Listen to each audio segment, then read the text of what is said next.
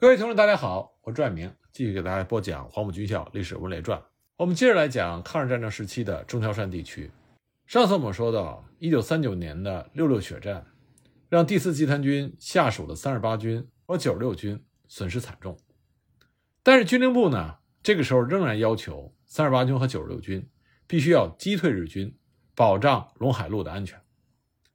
那么，三十八军的赵守山这个时候就急需和手下的独立四十六旅取得联系。六月六日那一天，独立四十六旅奉命飞速增援九十六军，并且很快就接近了九十六军的军部。一到那里呢，独立四十六旅就和日军展开了激战。到了黄昏时分，因为整个战局对国军不利，所以独立四十六旅的旅长孔从周就命令缩短防线，保存有生力量，向马村集结。到了晚上十时。孔同舟就从盐商和西方会那里各得到了一份情报，那么这两份从不同渠道传来的情报内容极其吻合，都是说日军的北面布防稀疏，后方空虚。半夜时分的游击队也送来了情报，也是说日军的北面防守薄弱。这时候，九十六军的军长李兴忠就召开了军事会议，因为这个时候外围的日军步步紧逼，那么要怎么样扭转不利的局面？孔腾舟呢，根据自己手里的情报，认定日军倾巢而出，后方必定空虚，所以他就向李兴忠建议说：“说我军现在的形势，三面受敌，一面临河，形势十分危急。我军的东西两面都有日军的重兵集团，向东突围和三十八军会合已经不可能了。北面虽然有日军，但是根据所得到的情报，仅有少量的步兵和两个炮兵中队，以及一些伪军，所以比较空虚。”如果我们向北突围，出其不意，攻其不备，直插日军的后方，将日军引向北面，这就给军部和兄弟部队向东突围创造了条件。否则，天亮之后，不是被日军的飞机炸死，就是要跳黄河淹死，或者当俘虏，后果都是不堪设想。紧接着呢，孔同舟强调时间紧迫，不能再拖延了。说完以后，他又返回了旅部，组织他麾下的部队星夜突围。虽然已经决定要突围了。但是走哪条路突围，这很关键。那么孔同舟麾下的一名营长叫做昌之亚就站了出来，他告诉孔同舟，他在这一带驻扎很久，熟悉周围的地形。他说西北方向有一条小路不为人知，可以直接通往后山，从而跳出日军的包围圈。那么这条小路实际上是盐贩子提供给国军的，因为盐贩子他一般所走的都是非常隐秘的道路，一般人不知道，日本人就更加不知道。不过，盐贩子愿意把这条私密的道路指给被围困的国军，让他们突围。那么，孔同舟在听到有这样一条隐秘的道路之后，立刻命令组织力量实施突围。而昌之亚他所指挥的那个营担任先锋。昌之亚率领他的营最先出发，跟在后面的呢就是独立四十六旅的大部队。这时候，战斗了一天的日军正在酣睡，他们不知道就在他们的视线之内，在黑暗之中，一支国军正在向前疾行。昌之亚把他手下最能打的一连作为尖刀，那么连长叫做张玉学，那这个连呢就集中了全营所有的十几把轻机枪，每个人身上呢还带着十几颗手榴弹，一旦遇到日军的阻击，就要猛打猛冲，杀出一条血路。那么幸运的是，因为国军在突围的过程中保持严格的纪律遵守，所以并没有被日军发现。就这样呢，独立四十六旅突出了包围圈，来到了下线。下线呢，在中条山的北路，到达这里就意味着独立四十六旅已经跳出了日军的包围圈，到了日军的后方。连续多日的激战奔袭，让战士们疲惫不堪。那么孔同舟就命令一营营长昌之亚、二营营长杨健、尖刀连连长张玉学，各带一路人马，兵分三路，大张声势地袭击下线境内的日军据点，想要吸引日军的注意力，让日军从平路前线撤兵。那么，连续的两天里，他们就袭击了日军多处据点，让西线的日军惶惶不可终日。电话不断的打到平陆前线，那么前线的日军因为后方起火，所以也非常的不安。就在这三支人马把日军防守空虚的下线搅得天翻地覆的时候，独立四十六旅的其他部队在史家峪等地的密林里进行休整。日军的飞机呢，一次一次从头顶飞过，想要寻找中国军队的踪迹。但是都没有得逞。两天之后，独立四十六旅向东南方急行，在中条山的娘娘庙与三十八军的军部会合了。那么，孔同舟率领的独立四十六旅自南向北穿越中条山的突围，这就打乱了日军的战略部署，也保障了其他部队的突围成功。独立四十六旅归队的时候，还带着缴获的日军枪炮和很多的战利品。在几支成建制的第四集团军的军队中，独立四十六旅伤亡最小，缴获最多，战果也最辉煌。第四集团军刚刚分头冲出了日军包围圈，现在呢，他们处于外围，日军在里圈，所以第四集团军就准备对日军实施反突袭。战场上的攻守形势发生了逆转。那么这点上呢，也显示出第四集团军作战的英勇，敢于在刚刚突出日军重围、身上血迹未干的时候。就反身再战，这是一种什么样的精神？不过当时第四集团军的四个成建制的主力部队，十七师、幺七七师、独立四十六旅和独立四十七旅，有一支部队并没有归建，这就是独立四十七旅。独立四十七旅遭受了比较大的损失。六月七日，在平陆县城之外，独立四十七旅和日军激战了整日，因为战局不利，最后仅剩的四百人被迫向敌后挺进。结果行进到黄河岸边的何家滩的时候，与日军遭遇，四面日军的重围，王振华旅长负重伤不能行走，参谋长、团长、副团长十多人全部牺牲。最后呢，接替指挥的团长张英三命令部队化整为零进行隐蔽，而周围村庄的乡亲们接收了这支已经失去战斗力的部队，把他们当成自己的家人，这才躲过了日军的搜查。直到六六战役彻底结束之后，独立四十七旅才归还了建制。所以在发动反击的时候，只有十七师、幺七七师和独立四十六旅。那么看到孔从周的独立四十六旅回到三十八军建制，赵寿山自然是非常的开心。而幺七七师和部分的独立四十七旅的官兵回到九十六军的建制，也让李兴忠非常的激动。这两位军长都想复仇，因为陕军渡过黄河以来，还没有遭受过如此的重创。一九三九年六月九日。连日激战的三十八军顾不上休整，就向刚刚被日军占领的阵地发起了勇猛攻击。九十六军呢，则趁着日军和三十八军激战的时候，秘密地把部队向莫南镇移动，决定以牙还牙，以血还血，痛歼圣人剑镇和莫南镇的日军。那么，三十八军向日军发起的反击，日军根本没有想到，因为刚刚突围出去的国军居然还会回来，马上发起反冲击。这在抗日战场的初期。是极为少见的，所以呢，日军指挥官就严令各路日军必须要消灭三十八军。六月九日这一天，双方激战了三个小时，谁也没有占到便宜。到了晚上，各自退兵，加固工事。六月十日凌晨，太阳还没有出来，日军就发起了进攻。日军的飞机在低空盘旋，向地面投弹，二十多门火炮向三十八军的阵地发起了密集型的轰炸。三十八军的阵地被破坏严重，然后日军就挺起刺刀发起了冲锋，三十八军部分阵地被突破，所以战场上就出现了犬牙交错的态势。这个时候，三十八军就使出了自己的杀手锏。那么，三十八军的杀手锏是什么呢？这是一种他们总结出来的，别的国军部队并没有的短促突击的诀窍。按照常规呢，如果阵地多处被敌方攻破，守方迎头而上，将敌方赶出去。这是中规中矩的打法，但是三十八军并不是这么做的。他们的杀手锏就是，如果阵地被日军突破，和日军形成犬牙交错的局面，那么就把部队分成很多的小分队，以排为战，以班为战，以人为战，放弃对面来犯之敌，攻击侧面不备之敌。这种打法呢，出其不意，攻其不备。日军还没有反应过来，还没有转过身来，就被三十八军拦腰截断，予以斩杀。这些小分队就像一把把小刀，三十八军有多少个排，有多少个班，有多少兵，就有多少把小刀。那么这种全方位的侧面攻击，就让日军非常的头疼，他们只好退却。就这样呢，三十八军把突入阵地的日军给击退了。与此同时呢，遭受重创之后仅剩五千人的九十六军，趁夜连克了两大军事要地芮城县和莫南镇，第二天居然要进攻平陆县，进占毛巾渡。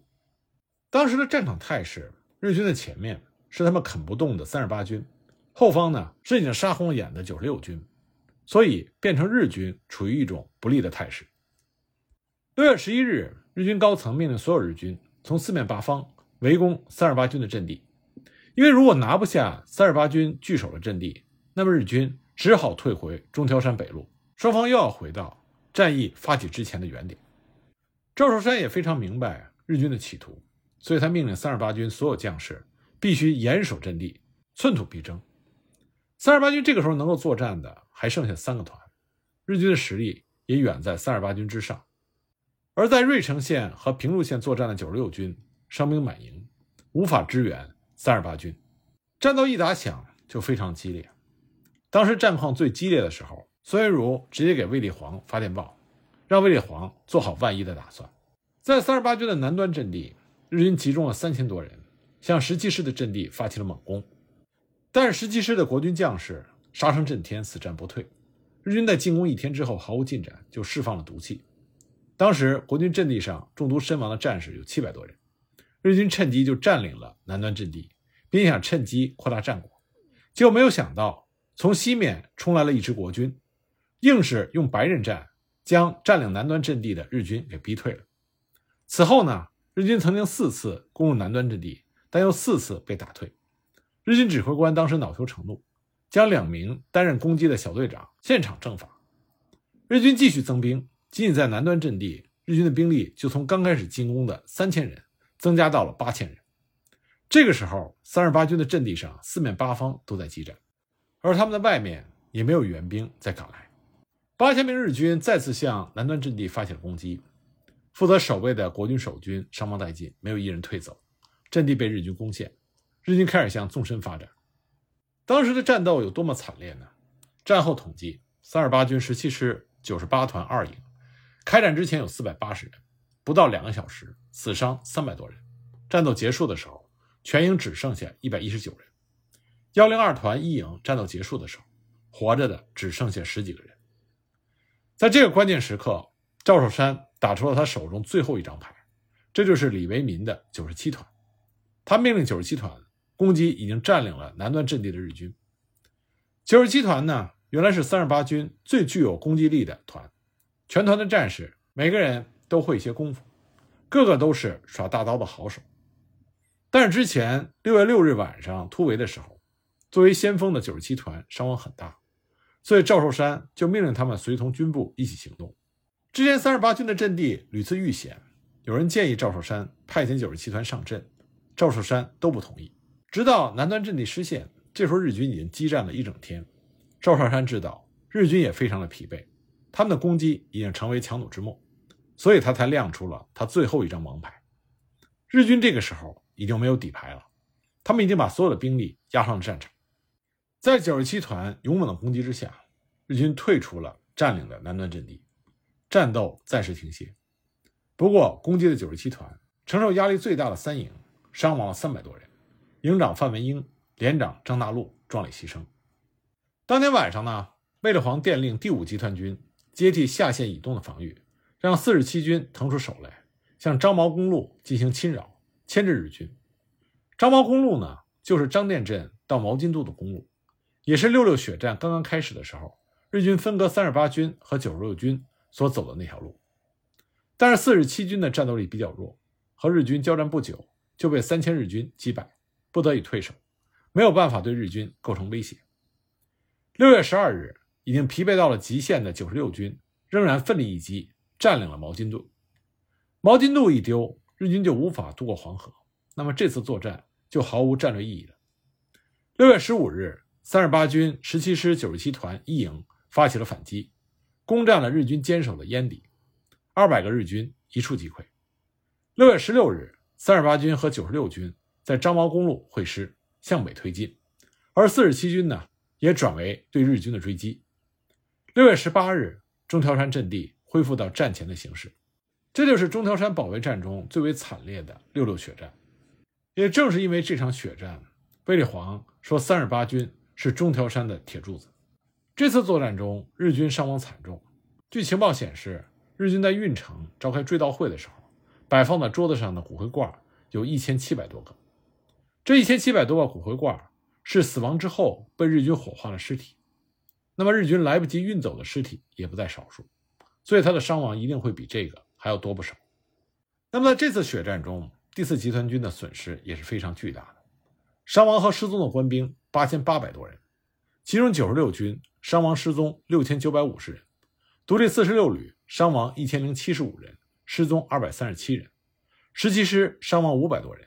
教导团伤亡六十多人。但令人心寒的是，国民政府对损失巨大的第四集团军并没有给予及时的补充，只是补充给他们五百条步枪。正是在六六血战中发生了悲壮的陕军将士跳黄河的事件，但是关于这个悲壮的举动，在六六血战刚结束的时候，并没有大量的建筑于报道。最早记载六六血战中国军将士跳黄河的只有三处，一个是伪政权《晋南晨报》，那么他的报道是这么写的：运城九日电，山西南部中条山脉潜伏敌人，指的是国军，日军到处施以猛烈的扫荡。敌人受粉碎的打击。七日午后，向黄河畔平陆县败逃之敌，日军猛攻中。八日晨，日军突袭，占据平陆县城，是以敌遗弃尸体一千余具，黄河水流中之浮尸更是不计其数。那么第二个出处呢？是国民党军事委员会后方勤务部所编的杂志《后方勤务》里描述的。他是这么写的：至于被围之数千官兵，如同祖上肉，依然任敌宰割。当时敌寇诡言不杀老百姓，幸而当地军民感情尚好，目击心伤，不忍坐视不救，于是有给士兵换便衣，北称士兵是我家人，求敌免杀者，有隐藏士兵于其家以求避免者，因此士兵对老百姓呼父呼母者有之，称兄叫弟者亦有之，甚至尚有向妇女怀中强抱孩子，疾呼夫妻姐妹者，种种情形不一而足。总之，此次老百姓由敌寇残杀救出士兵不少，其余士兵不是投黄河即遭残杀，皆忍痛牺牲，其状甚惨。那么第三个出处呢，是中国共产党的一份名为《西北军的历史》的文件，这是中共陕西省委统战部在一九四一年编写的，有着大体相似的描述。那么这些资料呢，就基本勾画出跳黄河事件的主要梗概，发生时间。就是在六六血战发生的时候，人物呢是陕军的官兵，跳河人数一百多，但是其他的具体情况语言不详。在这之后呢，是随着一些六六血战的亲历者他们的口述材料浮出水面，才让后人能够更清楚地了解当时的悲壮。比如李彩琴，他是孔同舟麾下的战士，六六血战的时候，他和一名军需处的副官抱着木条滑到黄河对岸，侥幸逃生。他就回忆说：“我不会水，不会游泳，和一个副官找了个木条扔到黄河里，就扑到河里了。跳黄河的时候，基本上已经天黑了。我身边四周扑黄河的人很多，但是到了黄河里都看不见。一个是让水冲走了，一个是天也黑了看不清了，还有的是浪太大，人头太小，远了天黑了就看不见了。我跳的地方离太阳渡不远，那地方水很深，浪也很大。”当时战场很混乱，没有人命令，都是自己顾自己。再像另外一位第四集团军的老战士鞠继武，他就回忆说：“我们第四集团军九十六军幺七七师的一部分，还有一些三十八军和其他的零散部队，被日本人包围在山西芮城县和平陆县的黄河边上，北边是高崖，南边是黄河。为什么跳黄河呢？就是不要投降，不愿做俘虏，当亡国奴。”就是中国人的骨气硬，跳黄河我没有在现场，我当时和总部的警卫连赶到黄河边，看到黄河里漂尸一片又一片，男的都趴着，女的都仰面朝天，很多都没有衣服了，因为黄河水太急，把衣服都冲走了。我们部队打捞上来的尸体很多，至少有八百人以上，说上千人也不过分。当时河里还有很多没有打捞上来的，当时打捞的方法就是竹竿和棍子。绑上铁丝钩，在黄河里勾尸体，勾到漂是哪里就是哪里，能勾上捞上来就不错了。那个情况真是一个惨。当时亲历战火的中条山的老百姓也说看到了国军跳黄河的事件。